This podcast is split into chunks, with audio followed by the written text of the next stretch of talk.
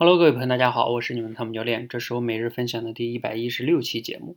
今天呀，下午的时候呢，我写了一个年终总结，就是总结二零一七。其实啊，相信最近呢，很多人都会在朋友圈看到一些人写的年终总结呀，包括每一年我们都能看到一些人写的总结。一般呢，往往是比较牛的人才会写哈，因为他们有的写嘛。所以以前我也是这样的，看见人家写也挺羡慕的，也想写。但是有的时候一想吧。自己写好像也没什么总结的，就算有点东西写，也是流水账，好像算了吧，别写了，也写不好，就不写。但是今天呢，我花了差不多得有四个小时的时间，嗯，写排版，最终发布，还是花了挺多时间的。但是觉得还是挺值得的哈。那今天今年为什么今天决定写了呢？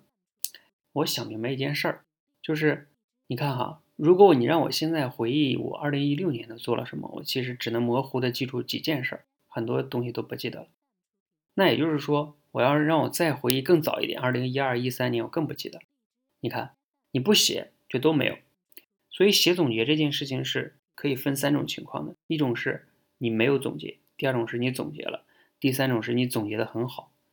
那我觉得我们大部分人可能达不到总结的很好那种地步，但是。没总结跟总结的区别还是挺大的，哪怕你记个流水账，我觉得未来也是有价值的。所以呢，今天我就抱着这种心态，哪怕我写的是流水账，那我也要记。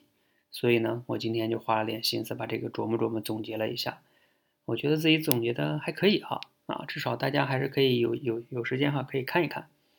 好，那我也期待大家呢可以这一年结束了，还有两三天的时间啊，我们这个二零一七年就结束了。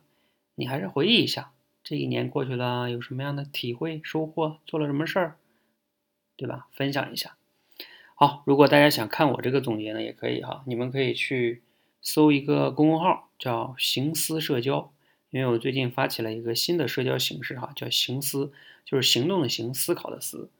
这个公号里边你可以查看历史记录的文章，就是今天发布的，就就能找到哈。